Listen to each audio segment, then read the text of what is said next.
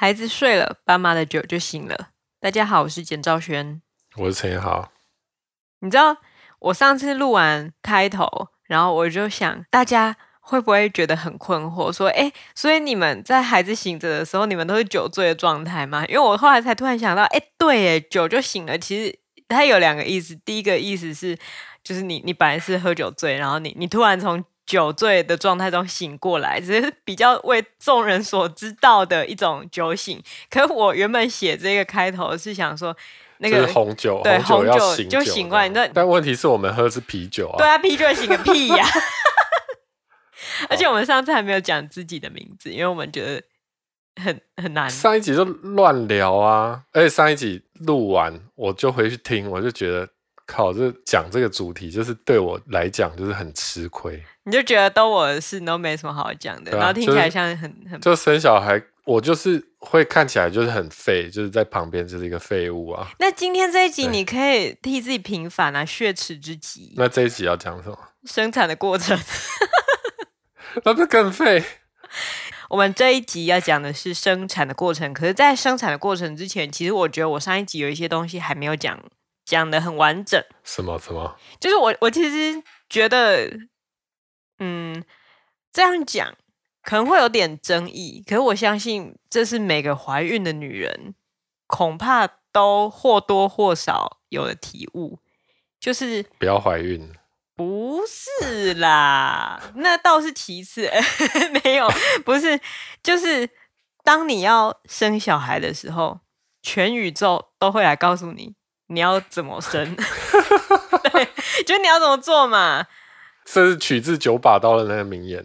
我我没有，就什么全宇宙都会来帮你。没有，就是全宇宙都会来，就是跟你教你怎么生，对，教你怎么生。没没生过小孩的也会跟你讲哦，我听说那个什么什么，但是就大家都会有很多道听途说，然后大家都会觉得哦，你好像没听过这些道听途说，然后就直接一股脑的把这些道听途说往你身上倒。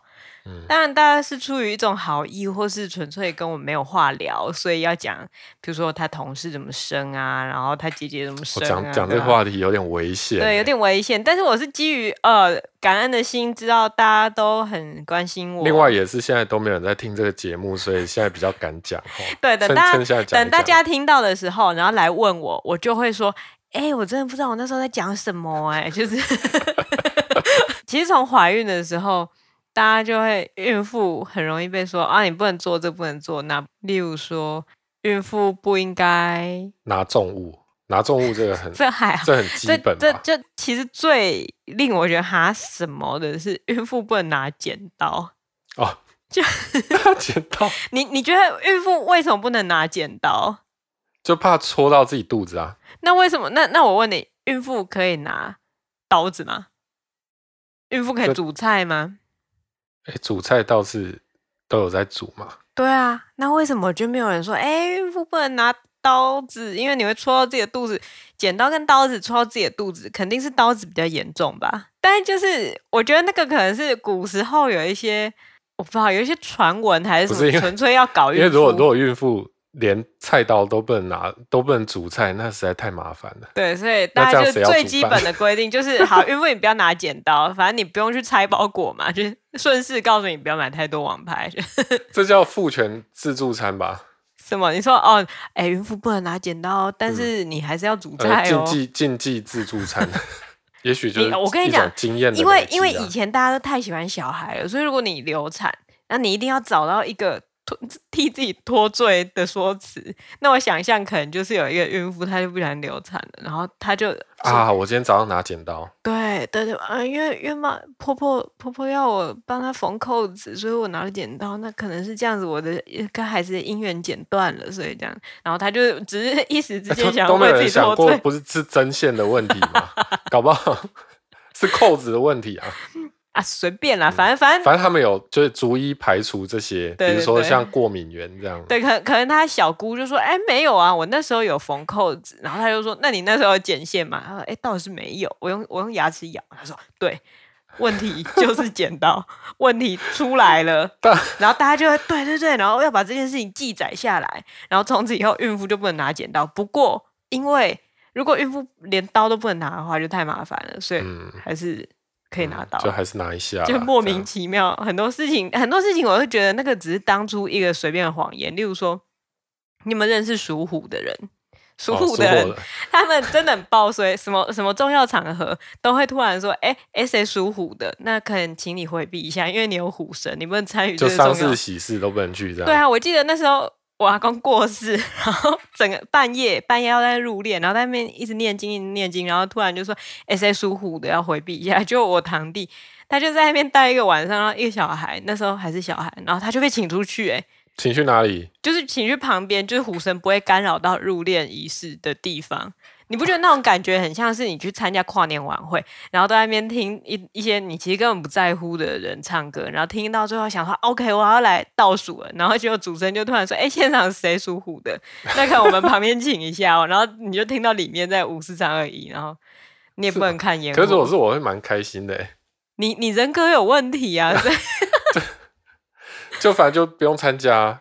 搞不好这个习俗就是因为这样。哎、欸，那以后哦，你说就是一个属虎的人，他就是一个边缘人，然后他也不他就很不想参加这些有的没的，然后就跟大家说哦，没有我我属虎，这样不太方便。因为我虎神，我怕你那个会冲到，然后他就说哦，真的哦，然后就。虎神。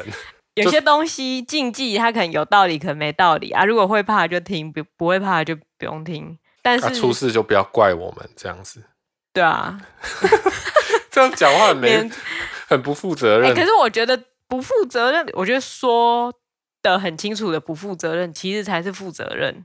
对啦，就是那一种，就是全世界都在教你，他们他们自己有为自己的言论负责吗？那种人他就会把事情讲得很令人紧张，然后身为孕妇已经每天都担心自己。就是这这个状况，那个状况，心理压力、啊。对，然后又更多心理压力，会觉得好，那万一小孩真的出生，然后真的怎么了？那一定是我做错什么事，然后又往自己身上怪。但其实很多事情啊，就是基因啊，我真的是基因的信徒，就是基因啊，能怎么样？嗯、例如说，喝很多牛奶，小孩会很白，这种明显是有人这样讲。你不知道多的是，就是你要吃很多很白的食物，白木耳啊、莲子啊，然后什么牛奶啊，什么一大堆有的没的，都是让你的小孩皮肤比较白。那你去跟非洲的孕妇这样讲啊，我看他会生出什么？就不会啊，那就是基因啊。然后同时又有另外一些人说，你要多吃什么黑木耳啊，什么什么什么，因为黑芝麻，你小孩的头发就会又浓密又黑。你去跟金发的人这样讲啊，吃什么就会生出什么，是又不是大便。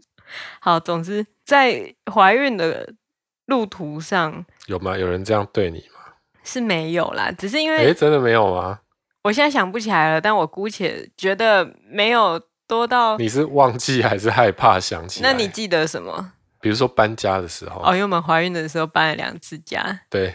因为是，其实是你姑姑很好心的提醒，因为她也是基于关心我们的立场，而且我觉得其实孕妇不要搬家，是因为怕孕妇太累，所以我在此提供大家一个小撇步，就是如果你要搬家的话，你就挑你怀孕的时候，因为你真的是一根手指都不用动。我就一个人，然后把整间房的东西都打包搬完。对，而且要搬家的时候我不能在场，所以我我也不用去处理那些哦什么箱子进进出出什么的，我觉得其实挺好的。我觉得我姑姑就是要整我哎，其实长辈就是关心呐、啊。对啊，嗯、但我觉得有一些有一些基本教义派，我真的是，我先解释一下基本教义派是什么好了。基本教义派当然有它原本比较正经的意思嘛，可是在我看来，就是所谓基本教义派的定义就是说，除了我这么做以外，别的方法都不好。其他都是错的，都是错的，只有我是对的。对，我觉得在生产倒还好，因为大家真的不敢跟你讲生产什么。可是的确有看到那种新闻，就是呃，中国的孕妇，然后因为真的太痛了，她没办法忍受那个阵痛，然后求她的夫家让她剖腹产，还在医院的走廊下跪。结果后来她婆婆就不准她剖腹产，结果她就痛到跳楼了，人也没了，小孩也没了。那么我认为那个婆婆就是自然产的基本教育派，对啊，因为因为你很容易去找到说什么哦，自然产对小孩其实是最好的啊，然后孕妇会很容易恢复。哦，我记得还有一个热死的，热、啊、死的那个是坐月子，就是坐月子不能吹风，然后也不能冷到，然后他会给他女儿还是媳妇穿一大堆，然后然后在被子里面就他就热衰竭而死，这样真的这样 真的快乐吗？这些基本教义派这样真的快乐吗？对啊，就是、他们他们也不是为了这个结果，极端嘛，就是就是我的才是对的，这这一件事情是本身就是很荒谬、啊。对，而且这件事情除了除了这个想法荒谬以外，更荒谬的是你在对一个。正在有那个感受的人说不对，你感受的不对，对，对啊，那哪有那么痛？有我有生过小孩，哪有那么痛？哎，忍一下就过。每个女人都是这样生小孩，这种我真的是恨爆这种言论。基本教义派认为他知道事情应该怎么做，所以他就是一定要别人照他的方法。嗯、那我真的是不知道在坚持什么哎。而且孕妇听到基本教义派，因为你可能第一次生产，你真的其实也真的不知道要怎么做。然后人家万一说，哎，这样子对小孩不好，你就会开始很害怕。嗯，我觉得那个对对我来讲是一个很大的心理压力。例如说，其实我在打，就是在决定要不要打无痛分娩，就是叫做其实叫做减痛分娩啊，因为不可以讲无痛，不不能讲无痛啊，那可能夸他不死啊。OK，就是减痛，对，少痛，减痛分娩。这个东西其实有很大的歧义，因为有些人认为减痛分娩打在你的脊椎上会造成你之后呃会腰酸背痛，然后嗯，然后你可能也会因为感受不到痛觉，所以在你把你小孩推出来的过程，你不知道该怎么使力，然后变成你小孩会很难推，然后最后你还要剖腹，然后吃全餐。吃全餐的意思就是你已经决定要自然产了，可是最后无法。然后还去剖腹，这就叫吃全餐。很多术语啊，我自己其实也不搞不太懂。但你就会觉得，天哪！那万一我真的打了，然后之后就腰酸背痛，这样，对，就也是会很害怕。可是其实你从来不知道，你腰酸背痛到底是因为减痛分娩，还是因为你小孩太大只，每天要你抱啊？对啊。但是讲那讲说你打减痛分娩就会腰酸背痛的人，他们都不用负那个责任呢。因为如果你不痛，他们就会说啊，你运气好；如果你痛，他就会说、嗯、告诉你了吧。那你讲一下你你打无痛分娩的那个过程好了。好，然后因为无痛分娩它是这样子，你要先抽血，然后去验你会不会打这个有什么不良反应嘛，所以他抽血，然后到真的要打之前，我那时候还想说，哎，开始有点痛了，哎，然后我脸就开始变得很狠。嗯，我脸有多狠？就是跟平常一样啊。比较狠吧？有了，就是就不不讲话，然后整个对就很痛。然后刚好国泰医院的待产室，它的墙壁上画了四道彩虹，真的超怪的。怎么会有人画四道彩虹？就是四道彩虹是连在一起的，像是就像麦当劳对两个 M 连在一起这样子。然后就看到那个彩虹，然后看着它。在痛的时候，我就往彩虹的波峰那样走，然后进入波谷啊，稍微舒缓一点，然后进入波峰，进入波谷，然后这样连续四次，然后大概阵痛就会过了。然后我老公，我那时候我就我还一直想说关心你一下，对，可能是电影看太多，想说他握着我的手，然后摸摸我脸，想说要支持我，但我就说你挡到我的彩虹。然后 你是根本不懂我在讲什么？对啊，我听哈哈怎么猜？我就说你不要碰我，你挡到我的彩虹了，走开。大概就是跟平常差不多。然后后来呃，麻醉医生就来了，我没有看到他的脸，因为他叫我侧躺，然后就是缩起来像一个瞎子，就是对，像一个瞎子虾子一样弓起来，弓弓起背来。然后就在我的那个脊椎旁边，嗯，不是在打在脊椎上面。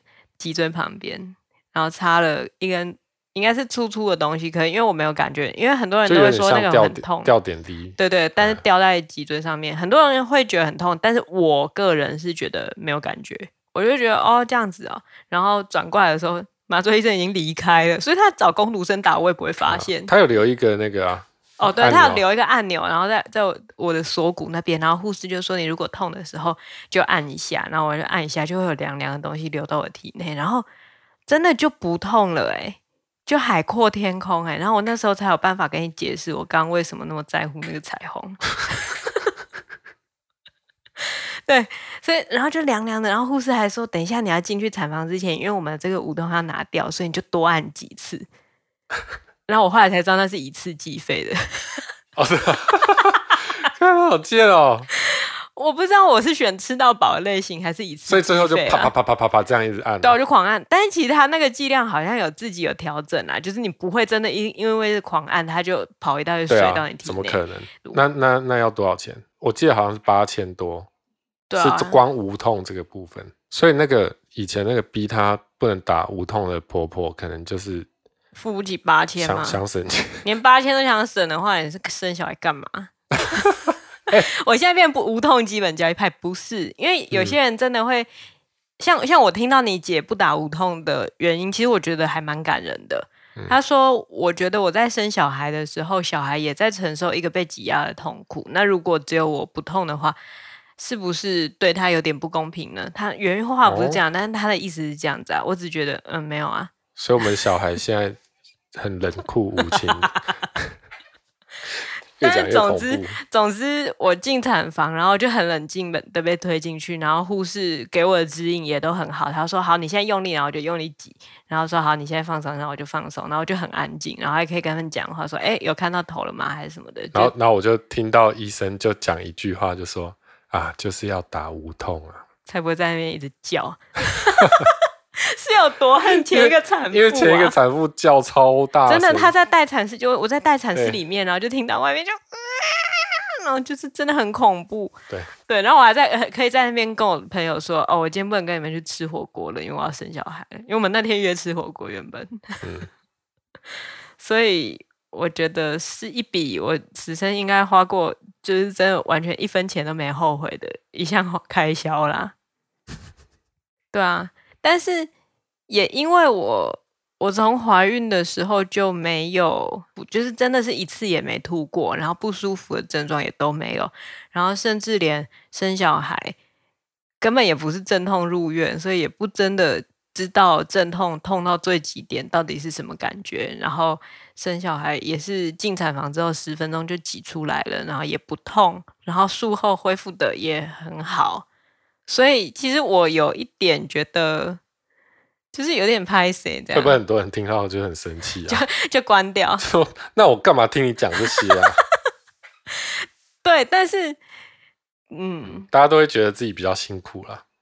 我我不会觉得哦，你不会觉得？我没有觉得自己比较辛苦。我觉得听别人生产的过程，就会因为我之前也会看文章，然后看到别人那种很辛苦，真的是鬼门关前走一遭，吃全餐什么的那些，我也都会觉得哈，那我这样算是啥啊？就是、嗯、对。可是我我后来觉得，我的那个有一种没有底气的感觉，其实也是不必要的，因为啊，毕竟我就是有生小孩啊，嗯，就是并不会因为。我不痛，而让这个过程比较不神圣，还怎么样的？嗯，就这也是你的一个经验啊。对啊，可是我觉得，因为不是有很多人说，女人讲怀孕就像男人讲当兵，那好像是一个勋章还是怎么样？嗯、然后你没有经历过，就不是一个。好像我当替代役，我就不是在当兵，然后就会对啊，时间还不是被浪费掉。我觉得没有人可以去说人家的。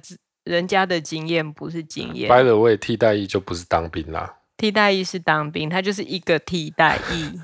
你不可以说替代役不是当兵，因为有更多人关掉经验这一集，最后留下来的就是一个生小孩不会痛的女人。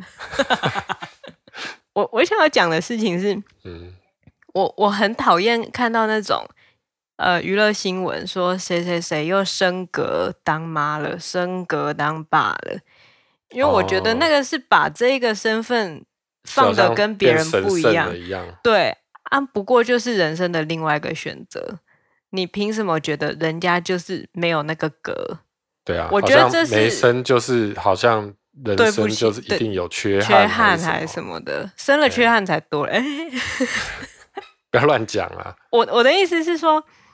我觉得每个人的选择不一样，那那些用字，你可能会觉得就是一个字而已，有差吗？但是其实那个默默在影响到每个人的价值观。那如果我是做媒体的人，我一定得注意这个东西。所以我不想要去神圣化我的母职，不想要去夸张化、戏剧化我生小孩的经验，我就是只是把它讲出来。不过其实其实这些讲法哦，嗯、都只是要让女人更心甘情愿的去做这些事情。对，就好像我这样就比较屌，就是啊，母爱是最伟大的。对，就觉得母爱一定是无私的，母亲一定要这样子，还母乳最好，就是设定一个标准在那边给你啊，你没达到就是不符，对啊，你就不够格这样子。对啊，那个也就是那个是更广大的基本教义派，就是就是母亲一定是好的，然后天下无不是的父母。其实这些东西我都超恨的，因为你怎么能真的肯定？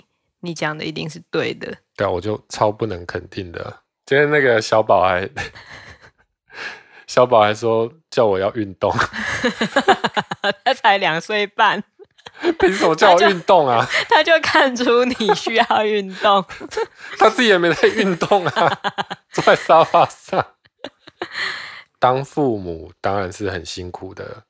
就是有你辛苦的地方，这个大家都知道。嗯，啊，但是你就算不当父母，也可能是过得很辛苦啊。对啊，对啊，对啊，也不一定说不当父母就一定比较爽嘛。啊，所以也没没必要去比说啊谁比较辛苦。对，啊，每个人辛苦的地方就是不一样啊。对啊，嗯，我就听到一句话，我也会觉得很火大，就是母乳最好。嗯，母乳。最好，这我觉得真的是也也有很多人被这个 slogan 给逼死，就是一定要喂母乳这样子。对，哦，就是你当然可以讲说母乳它的好处，就是它里面有很厉害的什么感应元件，然后会在小孩生病的时候给他相对应的呃成分，让他比较有抵抗力还是什么的，或是他比较不容易导致过敏。嗯，可是有些人，要不然就是身体条件不允许，要不然就是。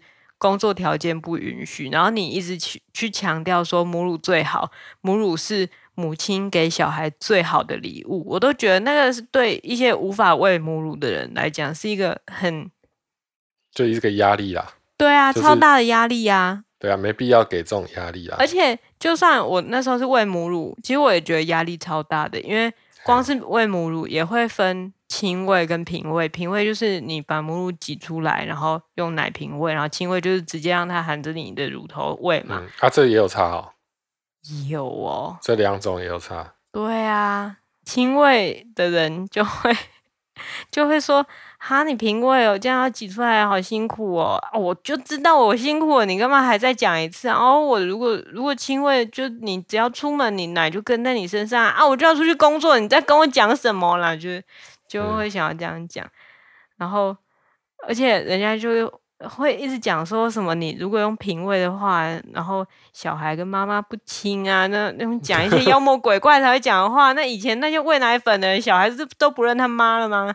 而且我觉得挤奶其实这也是一件蛮烦的事情。就是初乳，大家都会说你初乳那个是最精华的东西，小孩一定要喝到。你用，因为大家可能会觉得哦，一出生的时候你就自然有奶，嗯、然后就会像你你在超市买的那种牛奶就可以倒出来，然后是一体的，不是？你记得初乳是什么形态吗？是很像那种绿盖茶奶盖上面的那个，就是初乳，可能前一两个礼拜都是这样、欸，哎，都是那么浓、欸，哎，那么浓的东西要怎么挤出来？哦然后那时候挤的真的是脖子会断掉，因为你就是会一直盯着你的乳头看，然后看它到底有没有流出 cream cheese。哦，那个时候很像很像那个飞燕牌，对，好 老土。那个那个叫什么？那个炼乳。对，哎对，那那个真的是很恐怖的东西，哎。很难挤，很难挤，然后就会觉得，哎，要塞，要是塞奶怎么办啊？然后大家有时候会变石头哦，你的奶会变石头哦，脏的不得了，很痛哦。到时候人家会用针把你的乳腺刺破，又是一个鬼故事，真的很不要越讲越恐怖。然后那时候就是挤，是用小针筒去哦，对，去吸，对，然后最后挤一点点出来就要吸起来，挤个五 ml 都觉得哇，我今天有大突破，因为前一天才一 ml。嗯，然后 护士就在半夜推推婴儿进来，婴儿狂哭。他说他看起来真的很饿的样子，然后就要叫你签一个切结书。嘿那有多恐怖？就是医院他们不提供母母乳给小孩，他们如果要让小孩喝奶粉的话，他需要产妇或是家长签一个切结书，就要补配方奶的意思。对，嘿对我我就觉得我了解政府很想要让。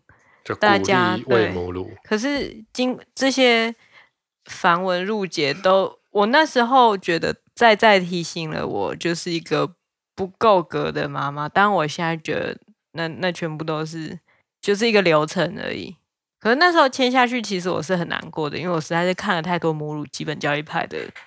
哦，因为人家就会说，哎，要是他喝了配方奶，你的奶量就会跟不上他的食量。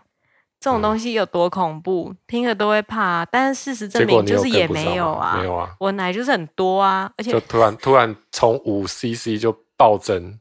没有，因为也有很多人说，你一开始不能用机器挤奶器啊，然后会。会受伤什么的，可我后来真的挤得太辛苦了，然后我就用机器，然后用了之后就觉得我为什么不早用啊？因为用手挤挤半天，然后那可能不到不到二十，然后用那个挤随便就六十了，然后一天比一天多。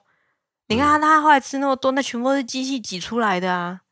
好了，总之就是很多人会想要教你啊。对啊，都不要相信他们，连我也不要相信。你就自己去试，用直觉育儿，我觉得那是最正确的方式。我是直觉育儿基本教育派。其实就试试看嘛，大不了、啊、大不了就多花点钱啊。对啊，对啊，你给小孩你给小孩吸奶，你的乳头也会受伤啊。啊，那你怎么就不怕？因为你得啊。嗯，对啊，啊，那就都试试看，我觉得也没什么不好。嗯。总之我，我要讲的事情是，孕妇啊、产妇啊、新手爸妈是连连生小孩怎么生，然后连奶要怎么喂都很慌，一直很挫折，然后一直觉得自己很无知的心情，再加上你生完小孩的荷尔蒙，导致了生完小孩的人或多或少都变成疯子。哦，你是要说你生完小孩那段时间？我觉得这个事情是这样子啦，变柯文哲。这个事情是这样子啦，就是你，你从小就知道，大人都会跟你讲说，那个狗狗刚生完小孩，它会很凶，它会咬人，你不要靠近。你都知道这件事了，那你为什么要靠近人家的小 baby 呢？就比如说我的亲戚好友们，你我，我觉得这这段你来讲。就是带我出门，我出门的时候，然后刚好可能我妈啊、我表姐一些人来我们家，然后就，然后就已经很晚了，就我还是自己讲，就你出门，然后他们刚好来，然后因为实在是对家里有一个新生儿的那个。喜悦感实在太强了，然后就一定要看小孩。啊、可是小孩那时候就其实应该已经要睡觉了。然后我原本放在房间，因为不想给他们看，然后他们就直接冲到我们的房间，然后就把小孩抱起来，然后小孩当然就理所当然就开始狂暴哭啊。然后，然后就是大家就会一直觉得自己有办法哄小孩，然后我就一直觉得，哎、欸，我在这里，要不要把他抱过来？然后我抱一抱。然后他们、哦、他们觉得他们觉得你就是在坐月子啊啊，就可啊，你就躺着。我没有躺着，我就是站起来招呼大家，哦、然后大家就会一直轮流，每个人都要抱小孩，就说：“哦，不要哭啊，哦，是不是妈妈不让你跟见姑姑，所以你在哭？”然后就觉得你明显知道小孩是听不懂这样的话，小孩也没有这个思想，为什么你还要跟小孩讲这种话呢？嗯、而且明显是讲给我听的吗？那时候，因为因为我要澄清，我跟你表姐很好，现在很好，我很爱她，她也很爱我，但是，但是，但是当时，因为我是一个。疯掉的人嘛，我是一个刚生完的母狗嘛，我是一个 bitch，就是，我就觉得你讲这些话是怎样？是要刺我吗？是觉得我不给你看小孩 很过分吗？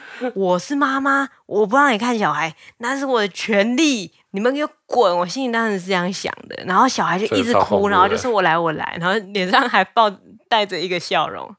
你也知道，我如果不笑，却硬要笑的脸有多恐怖。那个时候就是把怒气全部都忍下来，就是整个人就是崩到一个极点。对，嗯，然后最后就是我回家之后，就会面对这些排山倒海的情绪。我那时候称之为情绪海啸啦。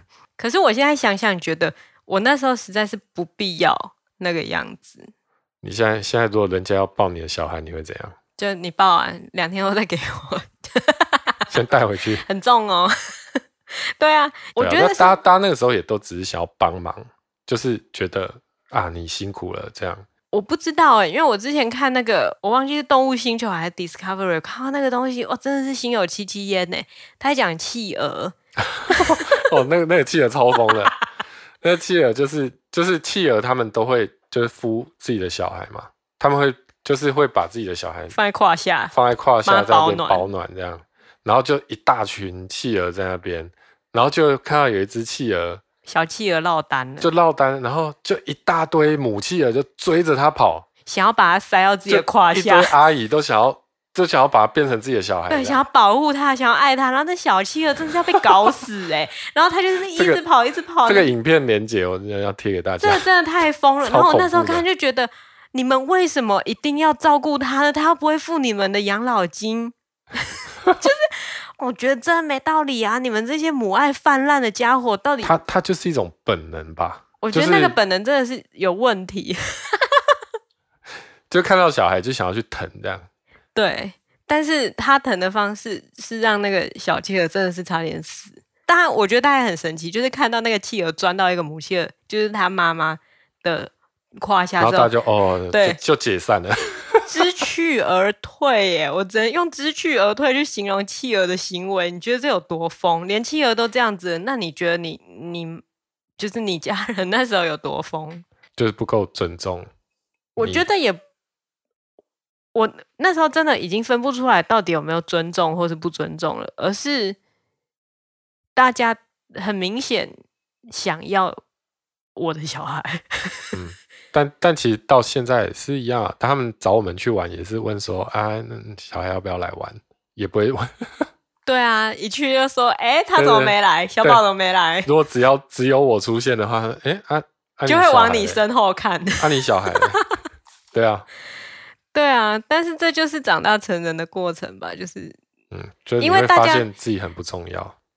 但是，但是你如果如果可以转念一想，就是大家其实对你是放心的，然后对小孩是挂心的，其实这是一件很有爱的事情。我觉得，呃，因为而且我那时候为了一些就是调查之类的，然后看了很多 marriage 版的文。嗯那那里面都发生了很多很疯的事情，然后仇婆言论了一大堆。哎，看太多脑子真的会坏掉，就是你真的会觉得，好，那我现在就是要跟他们撕破脸，我就是要黑到底，黑到底就爽。嗯。但其实给那些意见的人，他并不是真的跟你家人相处的人，所以如果你真的听了他们的意见，然后承担后果的，其实也是你自己。所以我后来就都不看了，我就觉得那个是毒药。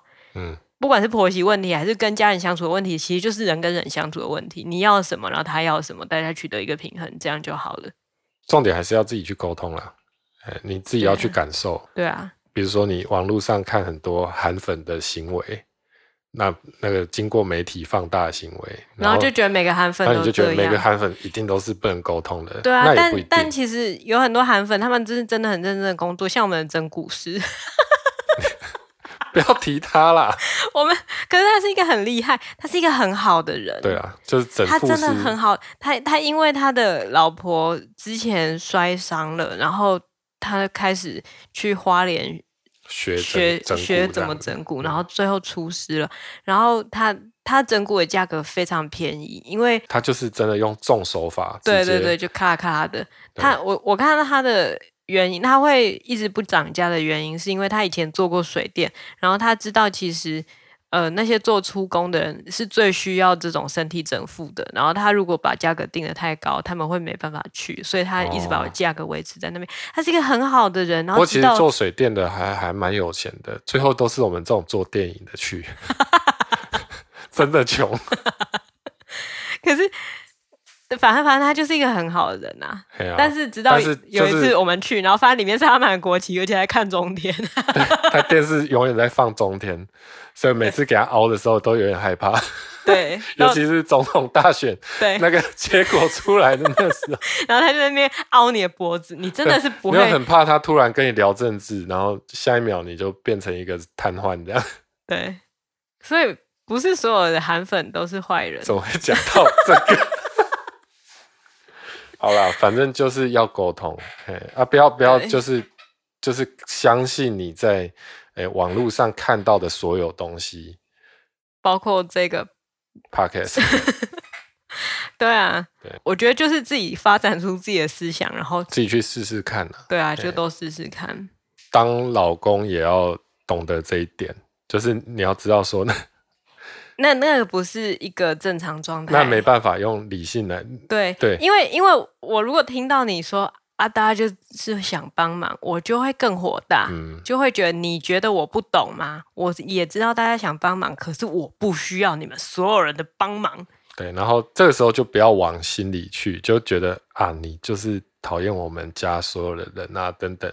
这时候就会很容易有这种情绪上来，你就要忍住。但是，但也要帮忙，对对，挡掉一些。也要帮忙，对，因为像那时候早上 那个可以讲吗？什么早上什么？就是早上我们在睡觉，然后然后哦，对对对，对小孩哭，不是不是没有小孩哭，那时候小孩还没哭，然后清晨、嗯、天还蒙蒙亮的时候，我就感觉到我们的门把被转动，然后 超恐怖。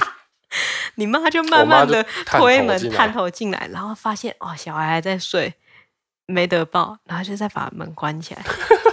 然后后来小孩哭的第一声，然后他就直接冲进冲进来，然后说：“我来，你们继续睡。”我那时候觉得就很被冒犯，对，是在干嘛？可是现在我我，我真的觉得好好笑。其实那那我也生气，我也不知道我在气什么，因为不是因为你被吵，被吵醒。本来小孩哭我还不会醒，结果妈妈闯进来就醒了。他真的是用奔的，真的是很想很想要当第一个抱就对了。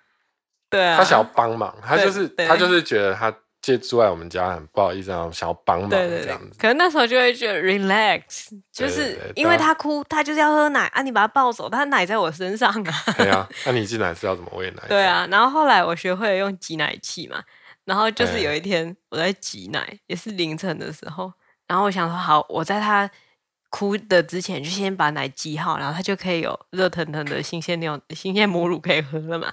就那时候我在挤，然后胸前挂着两个挤乳器，噗噗噗噗噗噗 在挤的时候，那小孩哭了第一声，然后你妈就冲进来，哎，然后我就很荒谬，就整个胸前那个挤乳器，然后你妈就是。说我来抱，然后就又把他抱走，然后我就觉得我我哪边看到了他，他假装没看到啊。对，然后我就跟你讲这件事，然后就说哎，啊、你就锁门啊，然后我又会心里又会出现很多小剧场，就说好啊，我请婆婆来家里住，然后我如果锁门，她就会觉得我不欢迎她，还是怎样，然后就会就会有把很多压力往自己身上放。对，但你自己第一次没有锁门，后面后面再锁就有尴尬，就有一种 表态，就是你给我滚的那种意味在，然后就会心里就会很很有的没的。我觉得那些有的没的，就是集合起来就塑造了更疯的疯子。但是大概在六个月，就是小孩五六个月，真的大家已经习惯这件事之后，那个我想那个激素也会退啊，然后总之一切就会恢复正常，然后。对啊，就其实其实那时候我也是，后来我也大概知道你的状况，所以我也会在他们冲进来之前，就先去，我我可能就会先去把小孩抱起来等等，嗯、或者是先去做一个阻挡隔挡的动作。哦，我觉得我觉得其实大家都会，我我看到很多不管是 baby mother 的讨论，或是我自己的感受，就会觉得要是老公。跟婆婆一样积极，而婆婆跟老公一样消极，这世界就真的太美好了。大概会有这种想法，对，就是为什么听到小孩哭的第一声跳起来的人不是老公呢？嗯，呃，会有这种想法，嗯，然后就会觉得啊你，你你在。另外一个女人，就是那时候，就是当你疯掉的时候，你不会想说婆婆是什么，你就只会觉得另外一个女人是在跟我抢个屁呀、啊，就是会有这种想法。那个真的是在疯掉的状况下会有这种想法。嗯，但是，但老老公就是要知道说你老婆已经疯了，嗯，就是就是要要要巴结一点啊。我觉得你讲的很委屈呢，不是委屈啦，就是如果在那种状况下，你有那些情绪。然后我也跟着，就是觉得啊，你怎么可以这样子讲我家人？他们只是想要帮忙等等。我如果讲这些，而我的确也有讲过嘛，那就会导致吵架。对，有一次我们吵架完全没有下床，就是躺在床上，然后我们两个一整天没吃东西，只有小孩在喝奶而已。嗯，这就是亲喂母乳的好处。就整天在床上吵架这样。对，然后现在想想，真的很浪费时间，而且那那段时间真的对身心是一个很大的考验，因为会真的是大家睡不好，嗯，情绪就会很大，然后情绪很大又会又会吵架，吵架又会没办法休息，那其实是一个很恶恶性循环。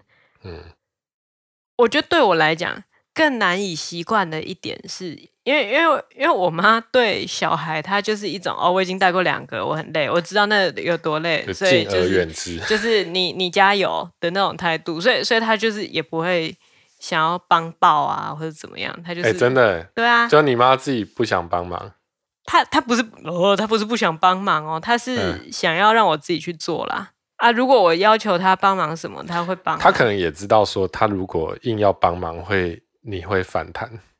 对啦，毕竟是自己的妈妈，他比较了解你。对啊，这真的只是家庭文化的不同。每个人的家庭文化，对，不用把他想的天崩地裂，还是我，因为我那时候真的有一度觉得天崩地裂，我这样子下去要怎么办？但后来就是 OK fine，嗯，习惯，嗯、对，习惯就好，会过去。也也不是说习惯就好了，要要去沟通了。